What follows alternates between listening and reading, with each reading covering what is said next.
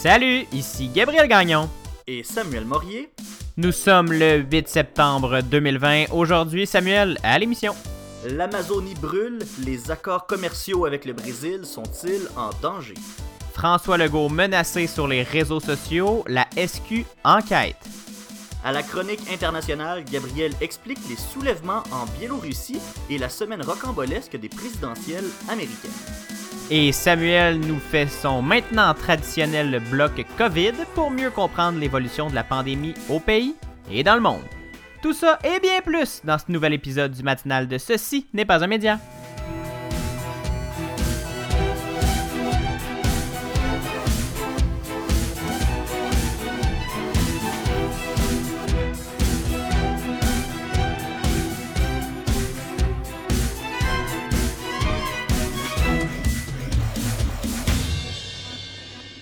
Bonjour Samuel, bon mardi.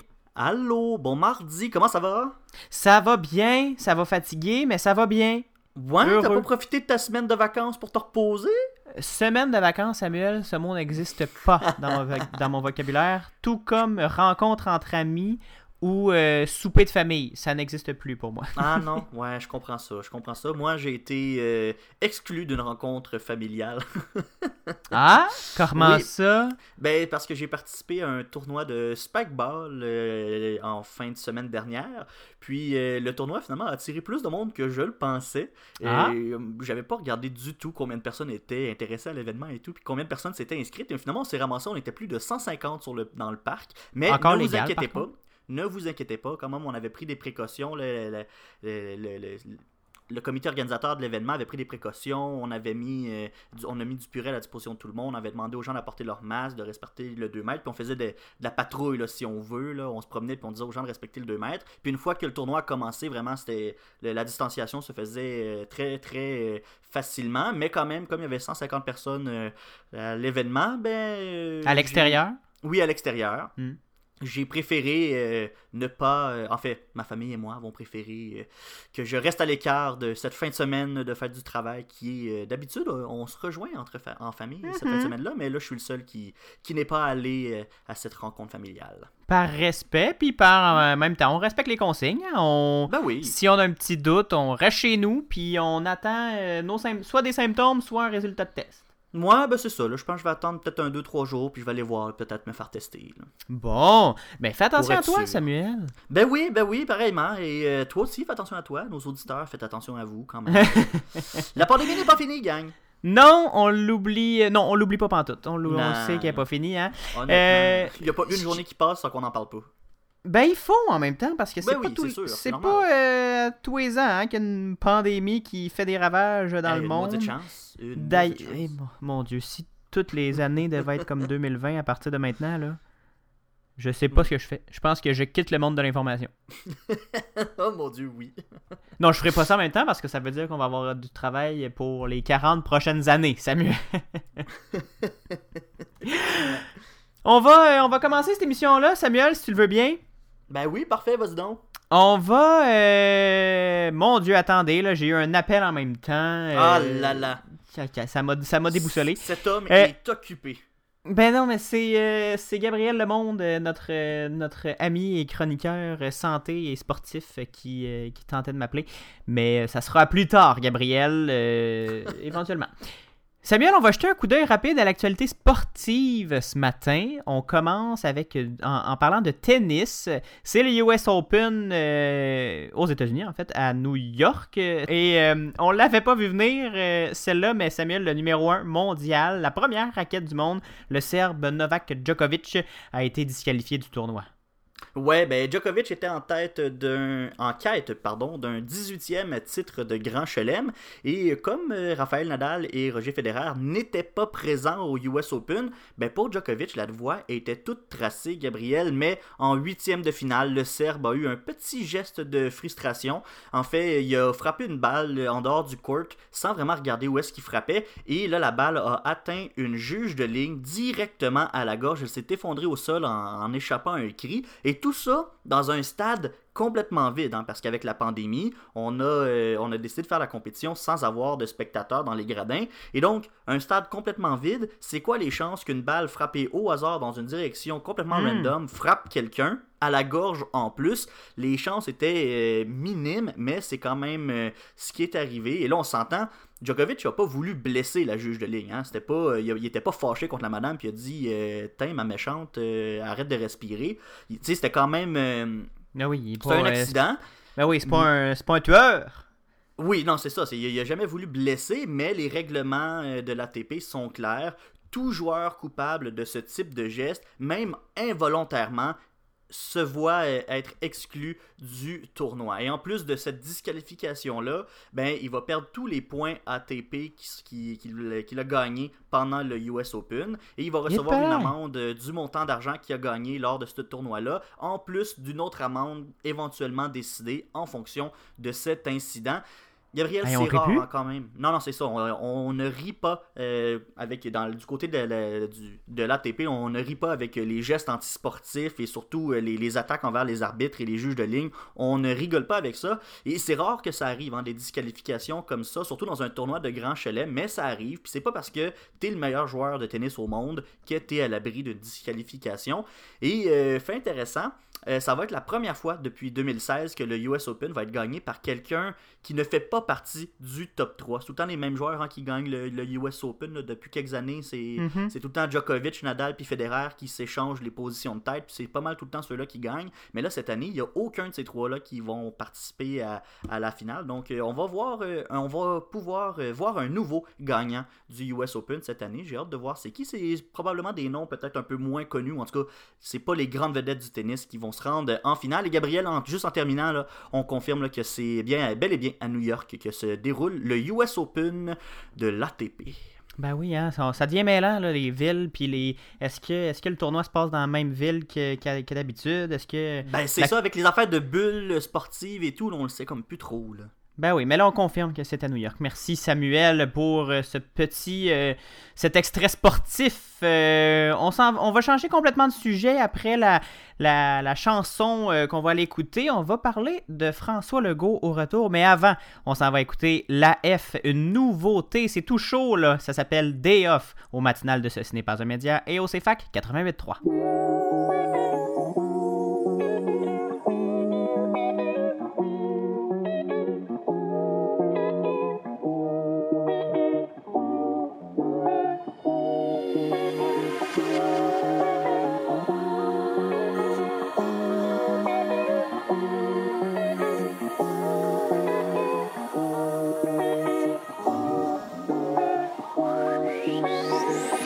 absolu rire, angélique ville, paradis, haine, révolu. Whatever le prix qu'on va payer. Ok, off, délimé dope, phénomène en, s'illumine en, célébrant tous les trophées qu'on a brûlés. Pas dans le mood,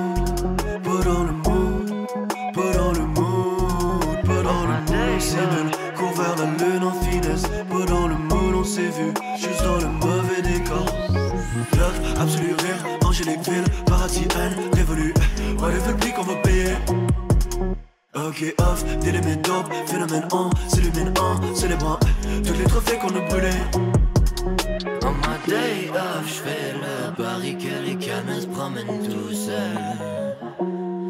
S'envolent les éclats d'Artanin, ensevelir mon visage sous le linceul. Pourtant, tout ce qu'on peut voir d'ici, yeah, c'est presque unbelievable. L'eau est fraîche comme la weed, près des jardins fleuris. Resserrons notre emprise, my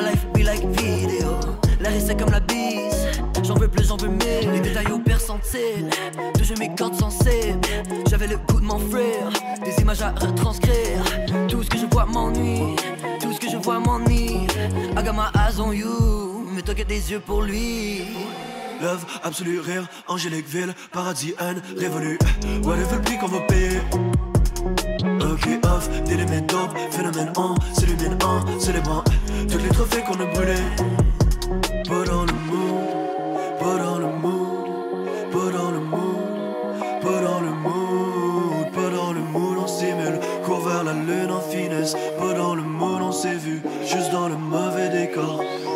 Sunset, chilling avec la fumée sous les yeux. C'est des obsèques funèbres, je me suis saoulé sous les cieux. So on flex, feeling au plexus par réflexe. On est complexe, et facts on facts. Y'a pas de vaccin pour une conscience dans le vide. J'étais-tu censé me gêner?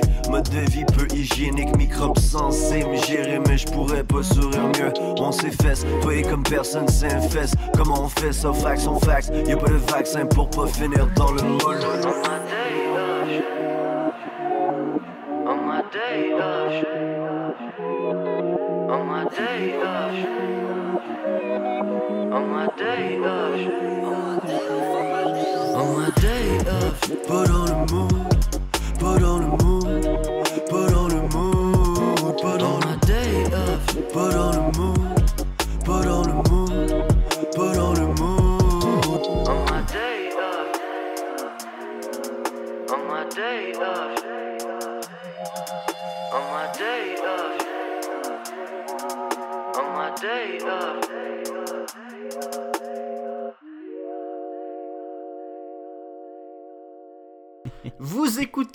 le matinal de Ceci n'est pas un média et la Gabriel rigole parce qu'on on se dit des petites affaires dans la pause, là, mais on est juste bien content parce qu'on respecte nos temps cette fois-ci. On, Hey, c'est rare, Ça, ça. roule bien, ça roule bien ce petit show-là, Gabriel, le matin.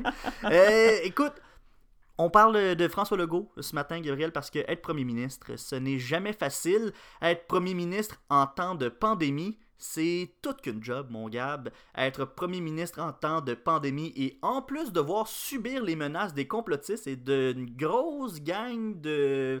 Je vais me censurer ici. Ben, ça doit, ça doit te taper sur le chou à un moment donné. Hein? Fait que. euh, est-ce que les, les complotistes sont peut-être allés trop loin là, récemment? Il y a eu des, des débordements sur les réseaux sociaux. Oui, euh, Samuel Xavier Camus, professeur de philo au Cégep, est un indigné. Hein. Je ne sais pas si vous le connaissez, je ne sais pas si vous le suivez sur les réseaux sociaux, très actif sur Facebook et Twitter. Il publie souvent des, captures d'écran ou des commentaires éditoriaux euh, pour dénoncer euh, tout ce qui est un peu trop à droite. En fait, ben honnêtement, tout ce qui est un peu à droite, Xavier Camus est un peu contre la droite au complet. Mais là, il a tweeté des captures d'écran de commentaires de complotistes qui menacent François Legault, le premier ministre du Québec, évidemment, et ça, l'a, ça en a fait sou- sourciller plus d'un, Samuel, et euh, de, de toutes les allégeances de tous les côtés de, de- de l'Assemblée nationale. Même que la Sûreté du Québec se penche maintenant sur les menaces euh, qui auraient été proférées contre le premier ministre. C'est, c'est donc du sérieux. Les Ouais, ouais, propos ouais, on- menaçants. Oui, vas-y. des- des- J'allais juste dire que même si sur les réseaux sociaux, puis qu'on peut se dire Ah, euh, j'ai juste écrit ça, j'ai juste écrit ça, ça reste que c'est des choses très graves. On peut pas écrire ce qu'on veut sur les réseaux sociaux. Il y a quand même Mhm. euh, une surveillance qui est faite, puis on peut avoir des conséquences graves. Exactement. C'est euh, justement ça. Ces propos ont été euh, écrits sur euh, Facebook à la suite d'une entrevue accordée par, François Legault à une station de radio de la région de Québec qui a été partagée sur les réseaux sociaux. Dans l'entretien, le- PM encourage les Québécois à porter le masque pour prévenir la hausse de nouveaux cas de coronavirus dans la province. Et j'ai fait un test, Samuel, tout à l'heure. En fait, pas tout à l'heure, dans le, en fin de semaine, pour euh, parler un peu des nouveaux cas de COVID et parler justement, on va en parler euh, plus tard à l'émission, de, de- cette remontée des cas au Québec et un peu partout dans le monde. Euh, et j'ai j'ai dit que la moyenne s'en venait un peu élevée au, au Québec et j'ai reçu, avec un seul tweet, j'ai reçu une tonne de messages disant que je fabulais, que je faisais de, de- que le masque c'était- inutile dans le fond parce que même avec le masque obligatoire, on, on, euh, les cas euh, augmentent, etc., etc. Donc moi, si euh, anonyme Gabriel Gagnon reçoit des messages contre mes opinions, j'imagine pas le premier ministre du Québec comment Mhm, ça, ben doit oui. être, ça doit être l'enfer. Et justement, le directeur des communications de la Sûreté du Québec, Guy Lapointe, a écrit sur Twitter que les messages avaient été signalés à la police et que des actions appropriées seront effectuées et que toutes les situations du genre sont prises très au sérieux. Il y a Evan Sauvé, l'attaché de presse du premier ministre du Québec, qui a confirmé que le corps policier a été avisé de ces messages. Il a déclaré dans un courriel transmis à Radio-Canada La Sûreté du Québec a effectivement été mise au fait de ces publications. Nous ne ferons aucun commentaire pour ne pas nuire au travail des policiers. Là, Gabriel, j'ai une question, je sais pas si tu as la réponse, là, mais est-ce que un jour, on va finir par être libéré des QAnons, des complotistes, euh, tous ceux qui sont enragés et qui font les vidéos sur Facebook pour genre euh, s'indigner des affaires les plus banales qui soient? Euh, je, je veux pas péter ta bulle, mais je pense pas. Samuel, Ah. Moi aussi, je suis bien tanné. tel- Puis, je suis pas le seul. Hein. Si euh, tu lis Jeff Yates, le journaliste de Radio-Canada pour euh, les décrypteurs, euh, lui aussi, je pense qu'il est bien tanné de, de toute cette, cette mare de négativité et de, de théories plus folles les unes que les autres. Et il y a BuzzFeed News. On parle souvent de BuzzFeed comme la, la- petite, le petit site web euh, funny euh, qui fait des quiz pour savoir quelle Kardashian je suis. Mais BuzzFeed News a aussi une excellente salle de nouvelles et la salle de nouvelles de BuzzFeed a déclaré qu'à partir de maintenant, QAnons n'allait plus être présenté comme une théorie du complot, mais comme un délire collectif.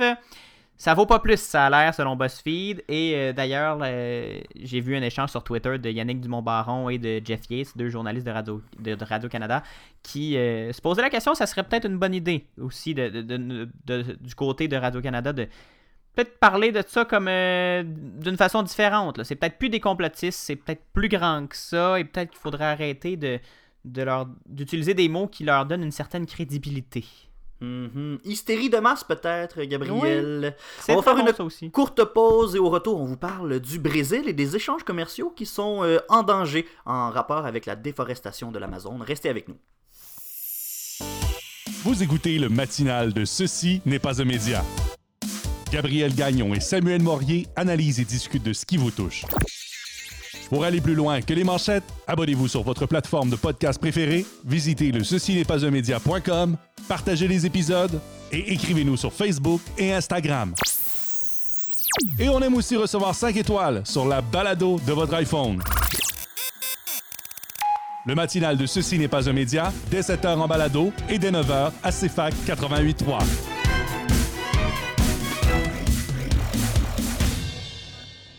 Vous êtes de retour au matinal de Ceci n'est pas un média avec euh, Samuel Morier et moi-même Gabriel Gagnon. Ce show-là va à une vitesse folle, Samuel. Un matin, ça roule. Ah Ça oui, roule. on, on- on est efficace ce matin. Inquiétez-vous pas, on va revenir à une programmation euh, régulière dès maintenant. C'est plus un secret pour personne, euh, Samuel. La forêt amazonienne au Brésil fait l'objet d'une destruction monstre hein, au profit de la croissance économique, particulièrement depuis euh, les dernières années avec une, dérégula- une dérégularisation je crois que c'est ça le mot, de, de, de- de- de sa protection en- pour- par le président Jair Mhm, Bolsonaro. Il y a des parties de la forêt qui sont euh, complètement brûlées pour permettre une plus grande superficie de terre exploitable. Samuel, cette situation-là pourrait toutefois se retourner contre le Brésil, Bré- Brésil pardon, et nuire à son commerce international. Explique-nous ça, c'est quoi le lien entre l'Amazonie et la politique internationale du Brésil? Ouais, ben, avant toute chose, Gabriel, je veux juste commencer en disant que c'est extrêmement problématique ce qui se passe dans l'Amazonie. hein. On a de nouvelles données de l'Agence spatiale brésilienne qui montrent que la dévastation de l'Amazonie a- cette année a surpassé celle de 2019. Et 2019, c'est- elle était déjà 30% supérieure à Aïe, aïe, aïe. 2018. Et là, il n'y a aucun signe qui montre qu'on qu'on a un ralentissement. La forêt amazonienne est en train de, de- de disparaître à un rythme fou, Gabriel. C'est vraiment très, très problématique. Et Mhm. c'est pour cette raison-là qu'on a décidé d'interpeller le gouvernement canadien on étant la communauté internationale, les groupes de défense de l'environnement, etc. Et on demande au gouvernement fédéral canadien de suspendre ses négociations commerciales avec le Brésil. Parce qu'on le sait, depuis quelques années, le gouvernement est en négociation pour un traité de libre-échange avec le Brésil. Et il y a déjà la France et l'Allemagne qui ont mis un frein à la ratification d'un traité de libre-échange entre l'Europe et le bloc du Mercosur, qui est le Brésil, l'Argentine, le Paraguay et l'Uruguay. Selon Greenpeace, le Canada devrait à son tour se retirer des négociations parce que on y voit vraiment un problème de cohérence. Le Canada se présente comme étant un leader des changements climatiques puis de la protection de l'environnement, Mais, en- mais de notre côté, en faisant des accords commerciaux comme ça avec le Brésil, on est en train de, d'accepter le fait qu'on détruit euh, complètement la forêt. On, on peut pas dire qu'on soutient l'environnement puis qu'on veut le protéger, puis en même temps faire des affaires avec un pays qui brûle volontairement la forêt amazonienne. On peut pas récompenser ce genre de, de, de comportement-là. Oui, ça sera pas la première fois. Par contre, que le Canada aurait un double discours sur l'environnement, hein, Samuel. Par contre, euh, Non, c'est sûr. on, on se, on se rappelle de plus de- de- des minières canadiennes. Tu avais fait un, un excellent, une excellente, euh, un excellent, une chronique là-dessus sur euh, les, les- les minières canadiennes qui étaient euh, partout dans le monde assez euh, voraces et euh, peu soucieuses de l'environnement. Et on a de notre propre côté, dans nos frontières, qui- le- le- les sables bitumineux qui polluent euh, Absolument, absolument. sans bon sens. Ben c'est ça. Et là, c'est un autre argument qui vient euh, un peu entacher la réputation du Canada euh, dans, dans- son image de protecteur de l'environnement. Et il y a l'an dernier, le Canada avait écarté ces espèces de revendications-là qu'on on l'avait déjà demandé, ça, qu'on arrête les, les négociations. Mais le Canada l'avait écarté en disant que la diversification de ses partenaires commerciaux était essentielle et que de toute façon, toute entente inclurait dorénavant des protections environnementales. Mais il n'y a rien qui a changé depuis que le Canada dit ça. Fait que, Hmm. Bon, mais il y a un des grands responsables de la déforestation euh, de l'Amazonie qui est l'industrie agricole et surtout la production de bœuf. D'ailleurs, une des, des- des- des plus grandes entreprises de production de bœuf au monde est brésilienne.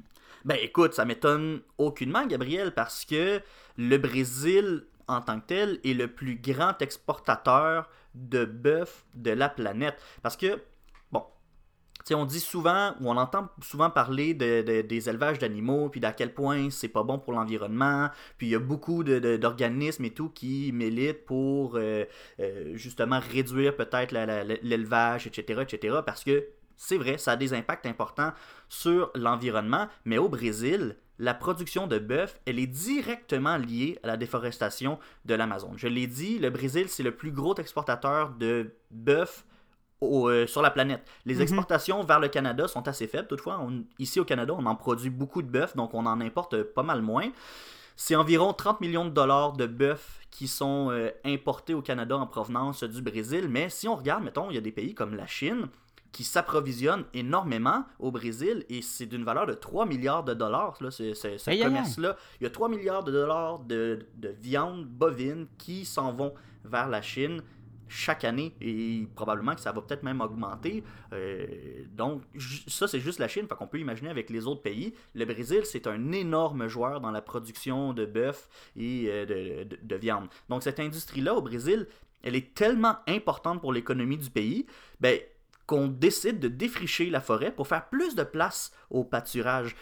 L'endroit où euh, on laisse les, animaux euh, un peu euh, libres pour qu'ils puissent manger, puis se promener, puis prendre un, peu d'air frais. Mais l'affaire, c'est qu'on commence à manquer de place parce que la demande augmente, mais on n'a pas plus de place nécessairement. Fait qu'il faut en faire de la place. Et où est-ce qu'il y a de la place? Dans la forêt amazonienne. Il y a même des agriculteurs, Gabriel, qui mettent le feu illégalement à la forêt amazonienne pour avoir accès à encore plus de terres. Donc, déjà en partant, il y a une déréglementation, tu en as parlé au, au début, de, de- de- de la protection de l'Amazonie qui fait que c'est beaucoup plus facile de faire de la déforestation. Mais là, quand tu Mhm. commences, tu es un producteur agricole, puis tu décides de euh, Ah, ben tiens, je vais mettre un arbre en feu, puis finalement, on se ramasse euh, un énorme feu de forêt qui décime euh, plusieurs euh, kilomètres carrés de, de- de forêt. C'est très problématique. L'armée a été déployée pour essayer de mettre fin au brasier. Mais Le- la forêt les continue quand même. Ah, vas-y, vas-y, vas-y. Les agriculteurs, par contre, Samuel, ont, euh, ont, ont quand même, même si oui, c'est dramatique et c'est illégal en théorie, selon, euh, selon le président, même Jair Bolsonaro, il encourage la pratique, là, si je me souviens bien. Ben écoute, pour, euh, pour, pour le pays, pour la, la, la- Jair Bolsonaro, c'est quand même. euh, On, on l'avait. pré- En fait, on, on l'avait euh, promis du côté du président là, quand il a été élu. On avait promis une, une, une espèce de diversification de, de, de l'activité économique, mais on avait promis de, de rentabiliser la- l'Amazonie puis de la mettre au, au profit de l'économie du pays. Hmm. Donc, euh, il y a comme un double discours un peu de, de ce côté-là. Puis même si on a déployé l'armée, ça n'a pas changé grand-chose parce que c'est la, la forêt continue de disparaître à un rythme qui est débile, là, Gabriel. C'est deux à trois terrains de football qui disparaissent chaque minute. À chaque minute. C'est débile, Gabriel. Et en terminant le vite vite, là, je veux juste rappeler que l'Amazonie est vraiment importante pour la planète, pas juste pour le Brésil, parce que juste la forêt amazonienne, elle est responsable de, de la production de du cinquième de la production d'oxygène à l'échelle mondiale. Puis c'est aussi euh, cette forêt-là qui gère le stock de CO2 un peu de la planète. Là. Si on enlève cette forêt-là, ben on, on va risquer une accélération significative du réchauffement planétaire s'il n'y a rien qui se passe. Et là là là là, encore une fois, une autre, euh, un autre segment environnemental qui, euh, qui, qui, qui met la lumière sur des événements tragiques sur notre planète. Samuel, merci. Merci. On va faire une, euh, on va faire un saut tout de suite à l'international si tu le veux bien. Toute l'actualité internationale. America has grown weak. cette conférence euh, des ambassadeurs et des ambassadrices. We also talked about Venezuela. We discussed Russia and Ukraine. Avec Gabriel Gagnon. À la chronique internationale, Gabriel, tu reviens sur euh, deux événements, deux gros événements. Euh, on va commencer avec un, puis le deuxième, on va revenir euh, après. Euh, un que tu n'as pas encore expliqué, mais qui pourrait causer quelques remous dans, dans le monde diplomatique européen et mondial. On parle de la Biélorussie. On n'en parle pas souvent de ce, pays-là, Mhm. mais là, aujourd'hui, on va en parler. C'est un petit pays de 9 millions d'habitants, un pays de l'Europe de l'Est et de l'ex-République soviétique qui bouillonne vraiment ces temps-ci et les gens sont en colère en Biélorussie. Gabriel, pourquoi est-ce que les gens descendent dans la rue ces derniers temps? Tu l'as, tu l'as bien dit en introduction, Samuel. euh, on n'a pas vraiment expliqué. Ça fait un mois que ça dure et on n'a pas encore euh, touché euh, ce sujet-là.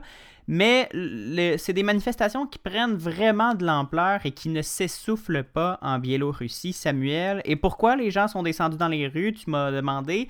Parce qu'ils veulent le départ du président Alexandre Loukachenko, qui est là depuis euh, depuis 26 ans maintenant et on est, euh, on est complètement tanné parce qu'on parle du dernier dictateur d'Europe. Plus de 100 000 personnes ont manifesté euh, dimanche le 6 septembre dans les rues de la capitale biélorusse Minsk pour dénoncer la réélection, réélection entre guillemets, hein, du président Alexandre Loukachenko qui euh, aurait euh, se serait fait élire euh, selon des techniques assez douteuses, là, des techniques électorales qui sont pas Mhm. qui sont pas vraiment approuvées par les démocraties du monde et les oppositions les opposants au régime qui sont toujours drapés de rouge et de blanc qui sont les couleurs presque officielles de l'opposition sont partis en début d'après-midi euh, dimanche euh, dernier des différents quartiers de Minsk pour se réunir progressivement dans les rues centrales de la capitale en criant des slogans comme euh, tribunal ou combien vous paie-t-il aux, aux forces de l'ordre qui, euh, qui sont justement payées par euh, le gouvernement et qui doivent appliquer ces ordres. Les manifestations, les manifestants pardon, se sont ensuite dirigés vers le palais de l'indépendance, la résidence de M. Loukachenko, où justement il y avait un important dispositif de sécurité qui avait été déployé parce que on ne veut pas non plus de débordement, on veut pas que la vie du président soit en danger. Euh, cette semaine a été euh, marquée par contre par la euh, réponse sévère des autorités au- à un cortège d'étudiants. Samuel, ils sont dans ce coin-là du monde où c'est aussi la, rentrée scolaire. Hein? C'est pas juste au Québec qu'il y a une rentrée. Et depuis le, le 1er septembre, les étudiants se sont mis en grève et ont mené plusieurs actions pour dénoncer le pouvoir de M. Loukachenko à la tête du pays, comme je l'ai dit, depuis 26 ans, sans interruption. Il y a, euh, ça, ça a fait beaucoup de remous, Samuel. Environ 250 personnes ont été arrêtées dans le pays, dont près de 175 à Minsk. Et selon l'ONG Viasna, le, il y a, ça, ça, ça, vire très mal, ces arrestations-là. Les gens, ils sont, euh, sont arrêtés de façon arbitraire. Ils sont euh, battus avant d'être arrêtés. Ils sont battus en prison. Et ça, ça vire un peu, un peu tout croche, là. Il y a euh, l'AFP qui a demandé euh, au ministère de l'Intérieur de confirmer ces chiffres-là de, personnes arrêtées.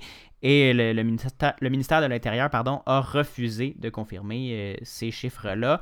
Comme quoi la justice aussi peut- est, sous le contrôle peut-être de, peut-être M. Loukachenko.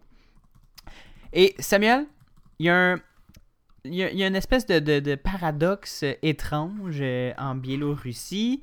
Euh, la Biélorussie, qui est un pays d'Europe euh, de l'Est, qui est euh, très proche de la Russie. Son, tu l'as dit, c'est une ex- une ex-république euh, soviétique, ex-membre de l'URSS, la Biélorussie, et est encore sous le chapeau protecteur de la Russie. Mais les gens, comme bien des anciennes républiques euh, de l'URSS, sont quand même sympathiques à l'Occident, sont quand même... euh, c'est plus là, la guerre froide, hein, je te rappelle, c'est terminé ce temps-là, mais les, euh, les politiciens de la Biélorussie dénoncent un complot occidental pour faire chuter le régime. Et euh, là, le président, M. Loukachenko, recherche de plus en plus le soutien de Moscou, qui semble prêt à lui apporter. Le, premier ministre russe est d'ailleurs euh, allé visiter euh, le président Loukachenko euh, à Minsk. Mais le c'est pas c'est pas gagné d'avance par contre cette, cette, cette aide russe parce que la Russie essaie de, de, bien jouer ses cartes. Elle ne veut pas répéter ce qui s'est passé en Crimée.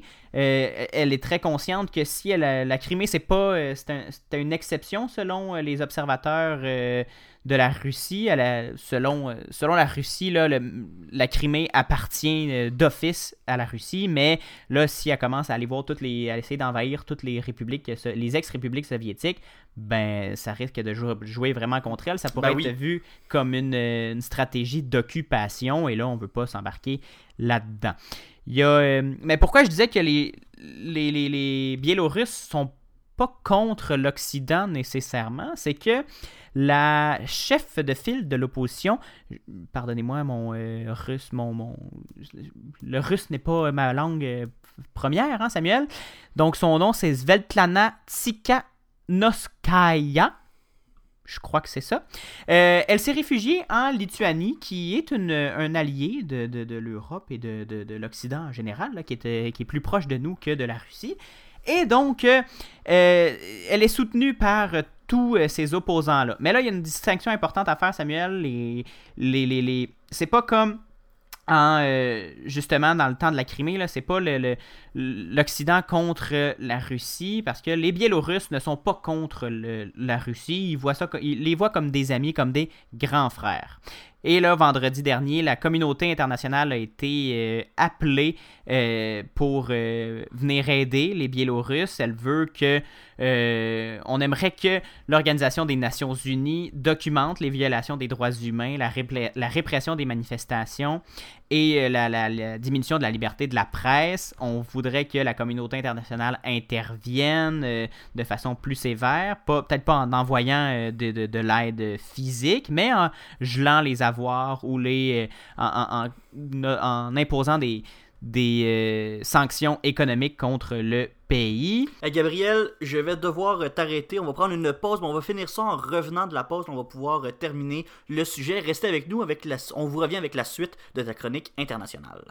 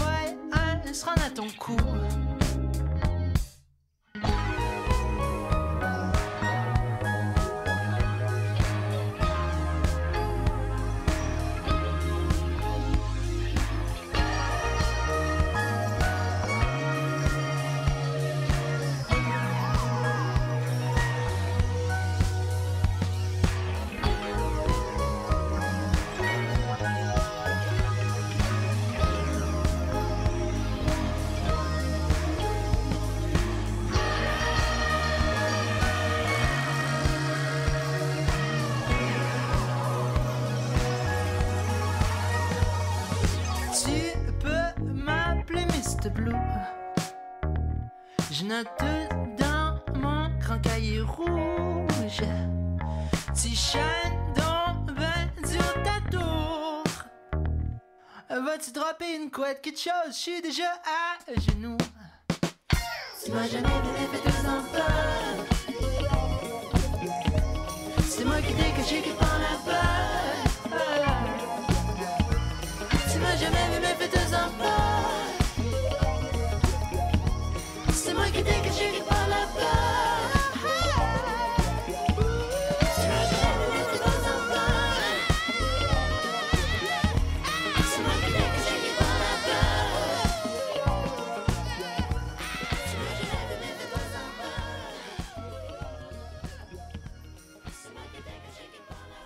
Vous êtes de retour au matinal de Ceci n'est pas un média avec Gabriel Gagnon et Samuel Morier. Et là, avant la pause, Gabriel, je t'ai arrêté parce que euh, il y avait plein d'affaires qui se passaient en Biélorussie Mhm. et euh, on n'avait pas eu le temps de, de- de finir. Donc, on va, on va revenir sur le sujet parce que c'est une espèce un peu de, de patate chaude en Europe, là, finalement, de ce que je comprends. Puis, on va faire quoi avec ça, toute ce- cette histoire-là avec la Biélorussie?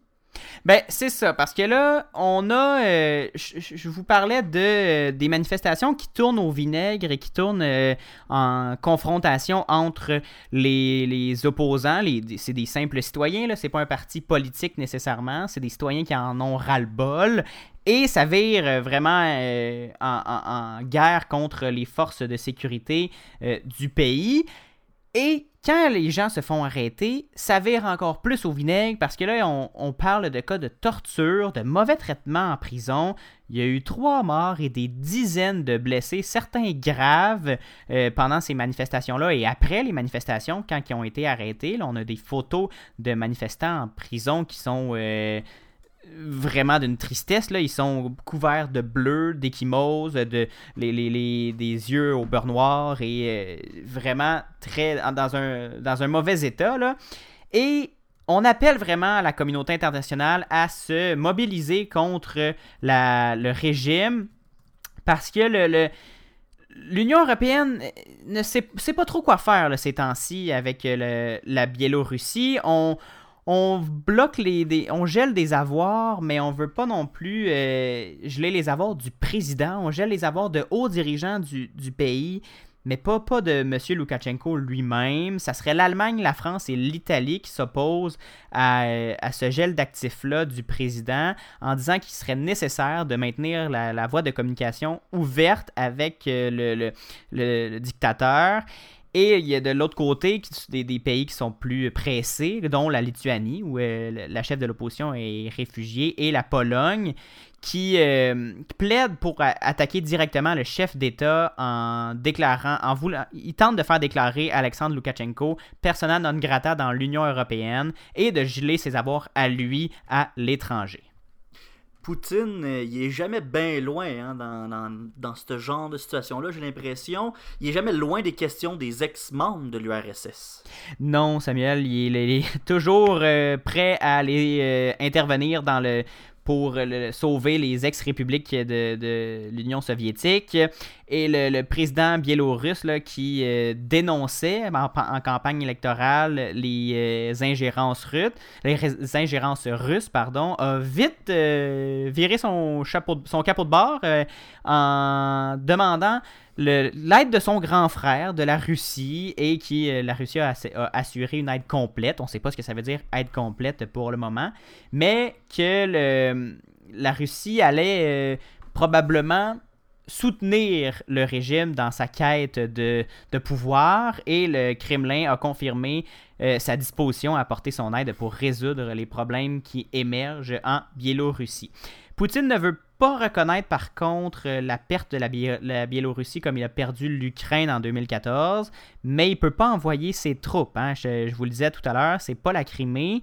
Les Russes seraient vus vraiment en occupant et là on, on risque de déclencher une guerre là, si la Russie commence à envahir Mhm. les ex-républiques de l'URSS.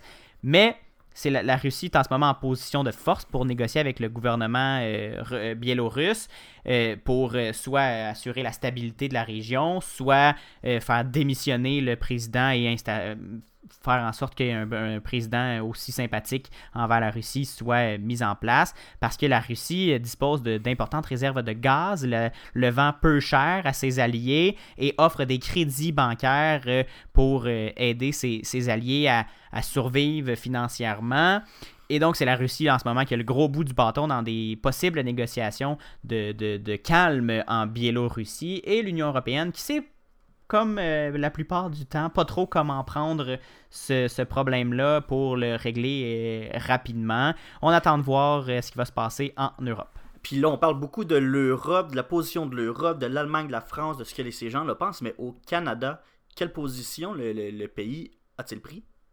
Le Canada laisse entendre qu'il est prêt à participer à un effort de médiation, Samuel, pour résoudre le conflit, mais euh, on n'est pas, euh, on n'est pas dans les grandes déclarations euh, offensives. Là. Tu, tu l'imagineras bien. Le ministre des Affaires étrangères, François-Philippe Champagne du Canada, a quand même échangé au cours des derniers jours avec son homologue biélorusse et avec aussi, aussi la chef de l'opposition. Mais il a aussi affirmé de, façon un peu plus solide que le Canada n'accepte pas les résultats de la présidentielle et déplore les violences contre des manifestations pacifiques et une répression de la liberté de la, de, la presse. Mais on on n'est pas dans les, euh, dans les sanctions, on n'est pas dans les, euh, dans les attaques directes, on est dans la, la, la diplomatie euh, comme le Canada euh, sait le faire. Ouais, c'est ça que j'allais dire. C'est très canadien, cette euh, réaction-là. Merci, Gabriel, de nous avoir fait euh, un petit éclaircissement de ce qui se passe en Biélorussie. On n'entend pas souvent parler de ce pays-là. Et euh, il nous reste un peu, pas beaucoup de temps, mais on va commencer un, un bloc COVID. On prendra une pause, puis on reviendra ensuite si jamais on manque de temps. Samuel, c'est maintenant rendu une triste euh, tradition à Ceci n'est pas un média. Euh, on vous fait un bloc d'actualité sur la pandémie de COVID-19. Et on a eu un été relativement tranquille concernant la pandémie. hein. Pendant plusieurs mois, on a eu euh, très peu de nouveaux cas à, tous les jours. Mais là, on semble remarquer une hausse des nouveaux cas au Québec et partout dans le monde. je sais que la France fracasse des records euh, ces temps-ci. Samuel, tu nous fais un petit tour euh, d'horizon, un petit résumé de ce qui se passe dans l'actualité COVID. Ben oui, en date du 6 septembre, le Québec comptait 205 nouveaux cas en 24 heures. C'est quelque chose, euh, c'est une hausse qu'on n'avait pas vu, une hausse aussi forte, là. On n'avait pas vu ça depuis le mois de juin, Gabriel. Et dimanche, c'était également la quatrième journée consécutive où on dépassait le cap des 20 cas par million d'habitants. Ça, ça équivaut à peu près à 170 cas en 24 heures. Et là, on entend parler de ce fameux cap des 20 cas par million d'habitants depuis quelques jours. Puis, euh, pourquoi c'est important, ce, fameux cap des 20 cas? Ben, le ministre de la Santé, Christian Dubé, a souligné il y a quelque temps ne pas vouloir dépasser ce seuil sur une période de une semaine. Donc, si pendant une semaine, on dépasse le cap des 20 cas par million d'habitants, ben, le gouvernement n'aura pas d'autre choix que de prendre des mesures drastiques, et c'est-à-dire mener à un certain rec- reconfinement des secteurs d'activité comme les bars et les restaurants. Et là, je parle de bars et de restaurants. On va prendre une pause, Gabriel, et au retour, je vous reviens justement avec des nouvelles euh, de la vieille capitale parce que les bars et les restaurants ont été, euh, ont été responsables de quelques foyers d'éclosion. Restez avec nous. De retour au matinal de Ceci n'est pas un média avec Gabriel Gagnon et Samuel Morier. Et là, je vous l'avais dit, hein, on retourne à notre programme principal, soit une gestion du temps déficiente. Ah ouais, là, moi j'ai mon chronomètre, là, puis je suis aujourd'hui, là, je niaise pas. Mais oui, mais c'est un, balado, hein. On, les codes, euh, on s'en fout, hein. On brise les codes de la radio. Mais quand même, Samuel, euh, tu, euh, tu parlais des euh, cas dans les restaurants et dans les bars euh, de la capitale nationale qui, qui font euh, sourciller ces temps-ci. Ben oui, hein, vous en avez sûrement entendu parler. Il y a le bar euh, Kirouac à Québec qui avait organisé une soirée karaoké. Et finalement, ben, on s'est rendu compte que cette soirée-là est à l'origine d'une trentaine de cas à Québec. Donc c'est quand même pas mal euh, de cas pour une soirée karaoké qui a finalement mal tourné. Christian Dubé, le ministre de la Santé, a dit que... ben, en fait, il a, réagi à cette nouvelle-là. Et pour lui, en fait, il a déclaré que les gens pensent que parce qu'ils sont entre amis, puis qu'ils se connaissent bien, ben ils peuvent se permettre de baisser leur garde, d'enlever les masques, de se passer le micro comme ça, puis d'être proche, euh, puis chanter. C'est- sûr c'est bien le fun, Gabriel, hein, être bras dessus, bras dessous, euh, le, puis chanter n'importe quoi d'Éric Lapointe ou peu importe, mais on peut plus faire ça, Gabriel, en temps de pandémie. Même qu'on a évoqué la possibilité de donner des amendes aux gens qu'on peut identifier dans, ce genre d'événement-là. Parce que, ben, souvent quand tu es dans un bar puis t'es- tu fais une soirée karaoké entre amis, ben tu filmes ce qui se passe. Fait que si on est capable d'identifier des gens sur ces vidéos-là qui sont publiées par la suite sur les réseaux sociaux, on pourrait commencer à distribuer des amendes qui seront, euh, j'ai l'impression, assez salées. Et euh, il n'y a pas juste les bars hein, qui sont euh, pointés du doigt. Il y a le restaurant La Souche également dans le secteur de Limoilou à Québec qui s'est vu être le foyer d'une éclosion. Euh, pour le moment, il y a juste 4 cas qui sont confirmés, mais le bilan pourrait quand même augmenter dans les prochains jours vu qu'on est en train de faire l'enquête en ce moment puis qu'on essaie de retracer tous ceux et celles qui étaient au restaurant entre le 27 août et le 2 septembre. Et là, pour terminer ce petit tour d'horizon du Québec, là, je vais juste vous faire un bilan. En fait, euh, en date de dimanche 6 septembre, le Québec comptait 63 497 cas répertoriés et 5 769 décès. Mais il y a quand même une bonne nouvelle dans tout ça. Parce que malgré les plus de 60 000 euh, cas déclarés, euh, on a quand même, on estime quand même à plus de 80, même 88% des gens qui ont, qui sont maintenant rétablis de la COVID-19. Point important à souligner, Samuel, euh, ce sont maintenant les jeunes qui semblent être les plus touchés par la pandémie en ce moment au Québec, mais aussi au Canada. Et là, on pourrait penser que c'est une bonne nouvelle, mais ça, donne un, autre côté, un autre élan à l'épidémie. Ouais, ben effectivement, l'Agence de la santé publique du Canada rapporte que les moins de 40 ans comptaient maintenant pour 62% des cas compris dans les derniers signalements. Donc ça devient la, tranche d'âge la plus touchée pour le moment euh, par la pandémie. Et parmi ces 62%-là, c'est les jeunes entre 20 et 29 ans qui occupent le premier rang des nouveaux cas. Donc euh, on le voit, la pandémie commence à toucher de plus en plus les jeunes. Peut-être que c'est parce qu'on commence à moins faire attention, c'est peut-être la Mhm. réouverture des écoles, on ne le sait pas, il y a plein de facteurs qui peuvent rentrer en jeu, mais ce qu'il faut retenir dans tout ça, Gabriel, c'est pas parce qu'on est jeune et que les risques pour la santé sont peut-être moins élevés qu'il faut arrêter de faire attention. Ben oui, parce que c'est comme ça que repart une euh, deuxième vague, hein, Samuel, d'une épidémie. Les jeunes la- l'attrapent et vont infecter des gens plus à risque et plus en Mhm. danger. Et euh, ben là, on revit un scénario catastrophe comme on a vécu euh, ce printemps. Mais sinon, maintenant qu'on parle de la situation au Canada, Samuel, j'aimerais qu'on parle un peu des propos de la docteure Theresa Tam, l'administra- l'administratrice en chef de la santé publique du Canada.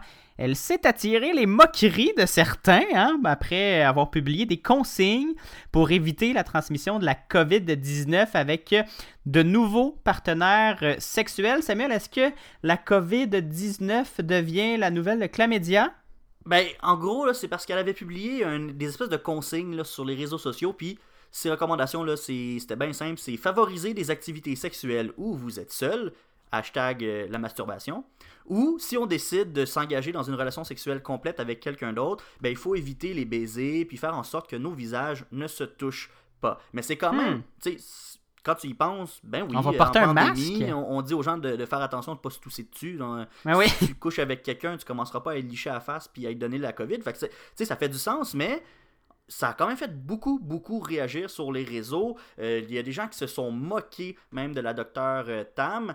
Mais euh, ici, il faut faire une distinction quand même. là. La docteure Tam n'est pas en train de dire arrêtez de- d'avoir des relations sexuelles. On- elle vise surtout les gens qui ne sont pas déjà dans une relation de confiance. Ici, on Mhm. parle des relations avec des nouveaux partenaires sexuels, ceux qui sont pas déjà dans votre bulle sociale. Parce que si, mettons, tu es avec ta blonde ou ton chum depuis 5 ans, puis que tu habites avec, t'es correct, là. Tu peux continuer à, à faire ce que tu veux, mais, euh, mettons, euh, ta date Tinder, je pense pas qu'on peut appeler ça une relation de confiance réelle. fait que, fais- prends des précautions. Puis justement, ces précautions-là, c'est quoi?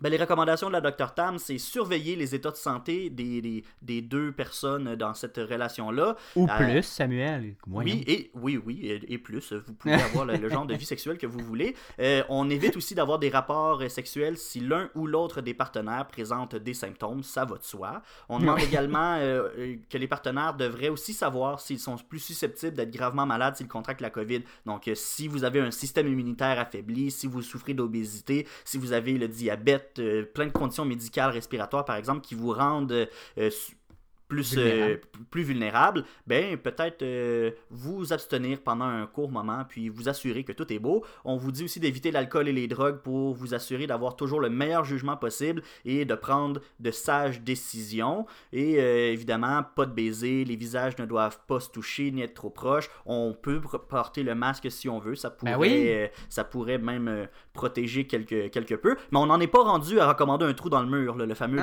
hole, comme l'a fait la santé publique en Colombie-Britannique en juillet dernier. C'est juste du gros bon sens qu'on demande à la population. Faites attention. Et euh, Ben oui, je veux juste dire aussi que c'est pour la- le moment... la- c'est le travail de la santé publique. Là. Je veux juste par parenthèse là-dessus sur le qu'elle a été victime de moqueries. C'est vrai, j'ai vu passer beaucoup de réactions aussi sur les réseaux sociaux, mais c'est le travail de la santé publique de parler d'infections transmis- transmissibles sexuellement et de, de vie sexuelle en général. là. Ça fait partie de la réalité et c'est un vecteur de maladie, les relations sexuelles.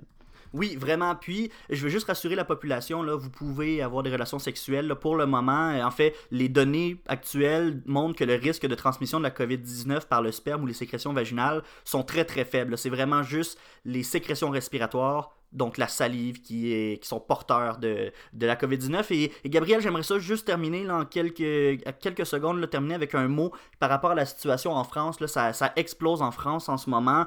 Euh, les- le nombre de nouveaux cas de coronavirus a grimpé à près de 9000 en 24 heures en France. Euh, les chiffres sont à la hausse depuis quelques jours. En trois jours, Gabriel, c'est 25 000 nouveaux cas qui ont Eh été répertoriés. Pour le moment, le nombre d'hospitalisations et d'admissions euh, reste faible, mais il y a le ministre de la Santé qui s'attend une augmentation dans les prochains jours parce que la situation dans les hôpitaux n'est pas le reflet de la réalité. hein. On- il y a comme une espèce de Non. deux semaines de retard. Quand la vague est- elle- elle commence dans la population, on va voir les conséquences deux semaines après dans les hôpitaux. Donc on s'attend quand même à une hausse des hospitalisations dans les prochains jours. Euh, je vais terminer sur ça, Gabriel. Merci Samuel de ces euh, précisions euh, sur la COVID-19 toujours euh, essentielles ces temps-ci. Oui, mais là, malheureusement, on n'aura pas de temps pour faire euh, ton deuxième sujet international, Gabriel, sur Non, les États-Unis. On... Si vous nous en- écoutez, si vous écoutez le balado, restez là parce qu'on va parler des États-Unis. Mais si vous nous écoutez à la radio, ben les codes de la radio nous obligent à quitter à l'heure, hein, Samuel. Donc, on vous invite à revenir la semaine prochaine dès 9h au CFAC 88.3. Ben oui.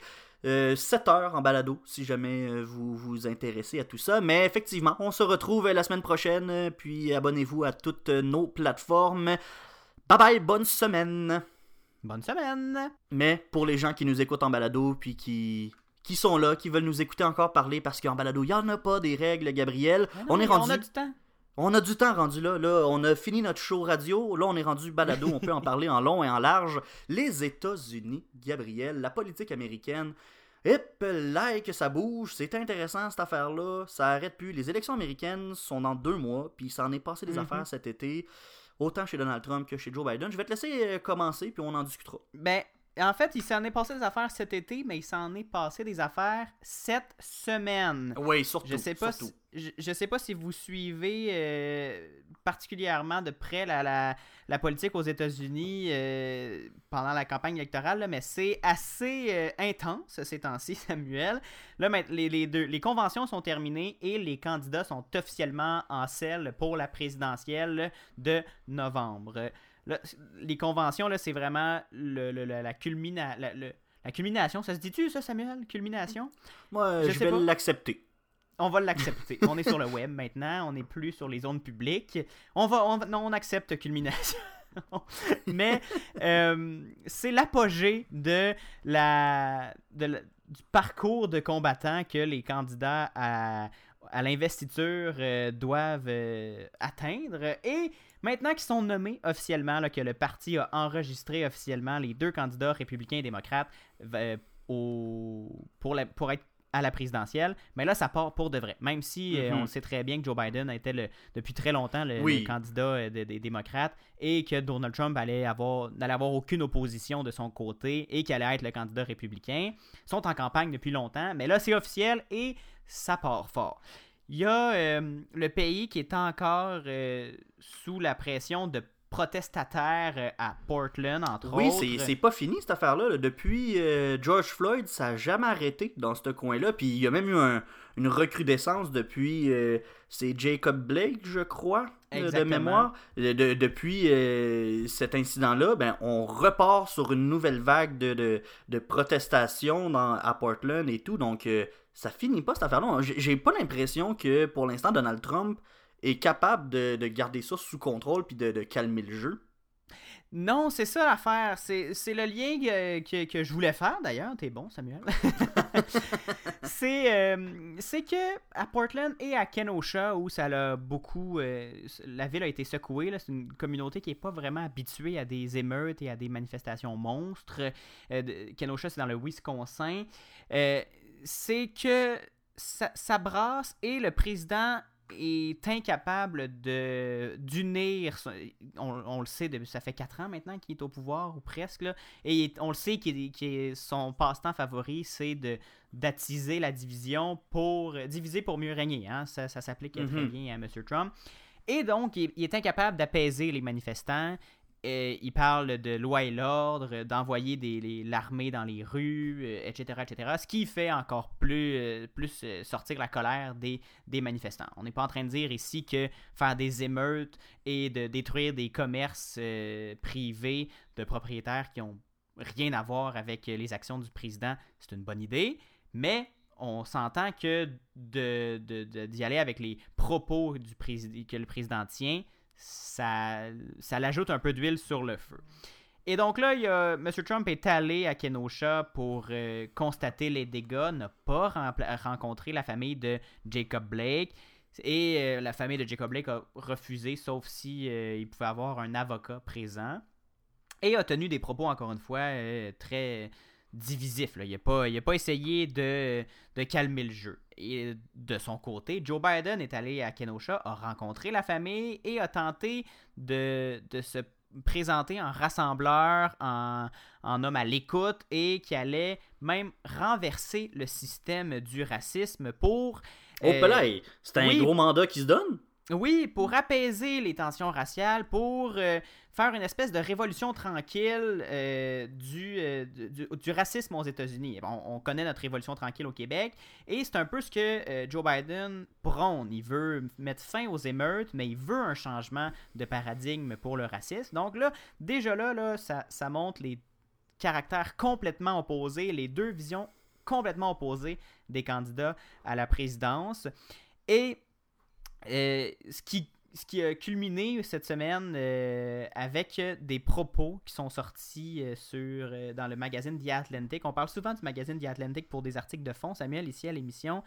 Et même si- on pensait que Donald Trump ne pouvait pas aller plus loin dans la controverse, ben là, on, on touche une corde très sensible aux États-Unis avec ces déclarations-là. Monsieur Trump aurait dit que les, euh, les Américains, les soldats qui sont morts au combat, qui sont tombés au combat pendant la guerre, pendant les diverses guerres euh, qui sont, euh, dont les États-Unis ont fait partie, ben c'était des losers, que c'était des... Ben voyons donc. Oui, oui, oui, que c'était des... des- Mon des- Dieu, mais puis pourtant en plus, on dirait qu'aux États-Unis, ils ont, ils ont cette espèce de, de vision-là, les, les, les vétérans, puis l'armée, puis c'est tellement, c'est tellement important pour eux le patriotisme, puis on, ils ont toujours considéré les vétérans, puis les gens qui sont tombés au combat comme des, comme des héros.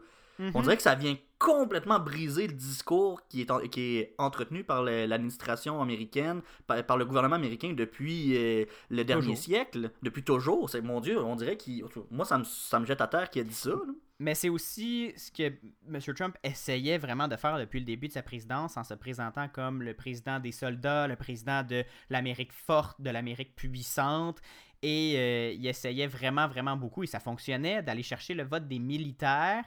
Et là, avec ces révélations-là, qui ont été euh, corroborées par CNN, par ABC, par NBC, par The Atlantic qui a sorti l'histoire, et même par Fox News, la division nouvelle, là, la, salle de nouvelles de Fox News a corroboré c'est les citations de M. Trump. Euh, pour mettre en contexte, là, on est passé vite vite sur l'histoire, mais Donald Trump était censé aller visiter un cimetière de, de, de soldats américains euh, en France et là aurait dit pourquoi j'irais dans ce cimetière? Il est rempli de losers ils sont nazes de s'être fait tuer Ben oui, comme si c'était de leur faute. Ben oui, c'est ça. Ils sont, ils s'en vont euh, se battre pour leur pays. Hey, ça me jette à terre. euh, ils perdent leur vie pour leur pays, puis ça serait des losers. Et là, M. Trump, évidemment, tente de dire c'est pas vrai, c'est pas vrai, c'est pas vrai, c'est pas vrai. J'ai entendu la citation plusieurs fois cette semaine sur différents médias qui se bat comme le diable dans l'eau bénite. C'est exactement ça. J'ai rarement vu Donald Trump tenter de se défendre avec autant de vigueur. là. Il, il a demandé d'ailleurs, c'est toi qui, m- qui me pointais vers cette histoire-là, il a demandé la démission d'une journaliste de Fox News. Il n'a pas l'habitude d'être euh, Ben non, c'est ça. d'être contre Fox News. Et là, il a demandé la démission de la journaliste de Fox News qui corroborait l'histoire de The Atlantic.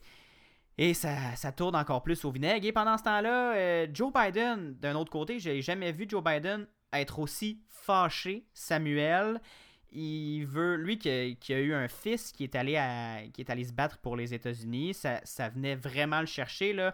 Euh, si vous allez voir l'extrait vidéo, Joe Biden a un petit trémolo dans la voix, une petite larme à l'œil en disant que c'était complètement inacceptable. Il demande pour qui il se prend, lui, de, de parler comme ça de nos soldats. Ben oui, c'est pas, ça. c'est pas digne du président des États-Unis, qui est d'ailleurs le Commander-in-Chief. euh, Oui, le ben- fameux Commander-in-Chief. En plus, Donald Trump, il a un lien direct avec l'armée, mais je sais pas trop à quoi il pense, euh, Donald Trump, en ce moment. Là, le- le- j'ai fait une analyse très grossière, là, je me prétends pas être un expert et tout, mais j'ai l'impression que avec cette déclaration-là, même si là, il se défend puis il dit que c'est pas vrai, puis Mhm. tout, puis tout, le- les preuves sont quand même là, il le dit. J'ai Mhm. l'impression qu'il va se mettre à dos beaucoup de monde qui avant le, le, le soutenait parce que, veut, veut pas, les, les, les gens que sa clientèle, j'ai l'impression, c'est plus des gens qui sont traditionnalistes un peu plus, puis pour qui l'armée c'était full important, que Mhm. le- le- et- etc. Mais en, en faisant ça, je pense qu'il vient de se mettre à dos une certaine partie de sa base électorale qui serait peut-être tentée d'aller voir Joe Biden parce que lui, il a pas manqué de respect à la à l'armée puis aux, héros de guerre. Ben, c'est exactement ça, Samuel. Les, militaires, les, réactions de militaires ont déferlé sur les réseaux sociaux euh, dans les derniers jours. Il y a d'anciens combattants ou euh, des enfants de militaires morts au combat qui ont réagi avec le hashtag Trump hates our military. Euh, Trump déteste nos militaires. Et ça l'a, euh, ça, ça déboulé. Beaucoup de vétérans qui sont allés de, déclarations choc, qui sont en colère contre le président, qui sont d'habitude, de, ben, en fait, qui étaient en, en 2016 le, public un peu de Donald Trump. Les militaires, ils veulent une Amérique forte, une Amérique puissante, une Amérique qui est partout sur la Terre et qui se fait, qui fait imposer son respect. Et là, en, les attaquant comme ça en privé et que ça sorte au grand jour, ben là, les militaires sont hors d'eux. Là, je pense qu'il perd un peu euh, une autre partie de son électorat qui, euh, qui va le déserter.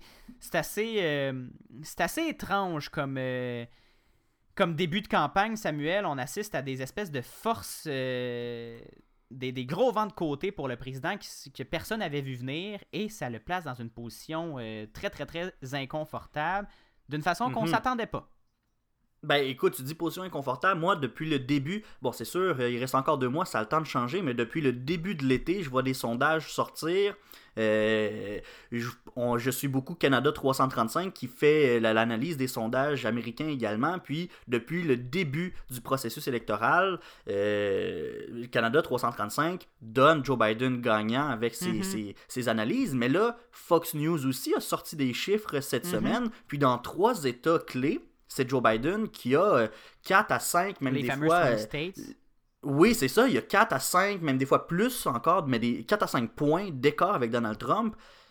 Donald Trump a l'air d'être euh, dans, dans le pétrin. J'ai hâte de voir s'il va être capable de, de s'en sortir puis faire euh, tourner le vent. Peut-être que ça va faire comme en 2016, puis euh, Joe Biden est, est le favori tout le long, puis finalement, à la dernière minute, euh, la prime à l'urne fait que Donald Trump va gagner. J'en ai Hmm. aucune idée ce qui On ce peut qui pas nous déclarer attend. le vainqueur avant la fin des, des avant le- Absolument. le, jour du vote là évidemment.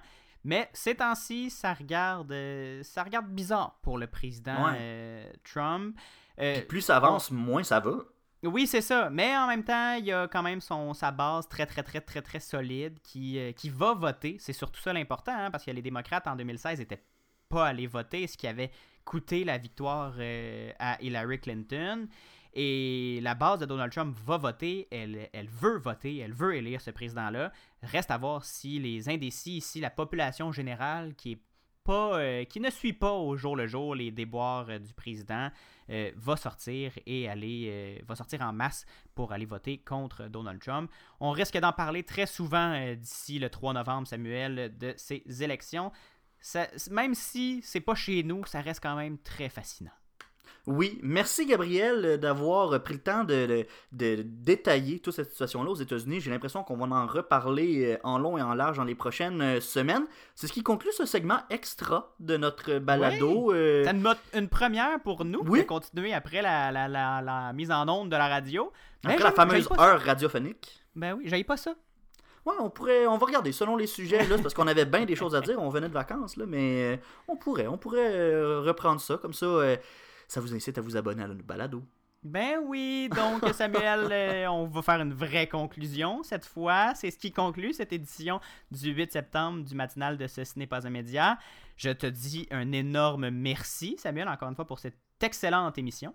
Ben merci à toi, Gabriel, et euh, c'est votre habitude, j'en suis certain, mais on se retrouve mardi prochain, 7h en balado, 9h à la radio, à Sherbrooke, au CFAC 88.3. Et bien sûr, tu l'as dit tout à l'heure, suivez-nous sur nos réseaux sociaux, Facebook, Ceci n'est pas un média, Instagram et Twitter, CNPUM bas, balado. Et si vous voulez nous réécouter partout sur le web, dans toutes les applications de balado, et au ceci n'est pas un média.com, barre oblique, balado. Samuel, je te dis à la semaine prochaine. Bye bye!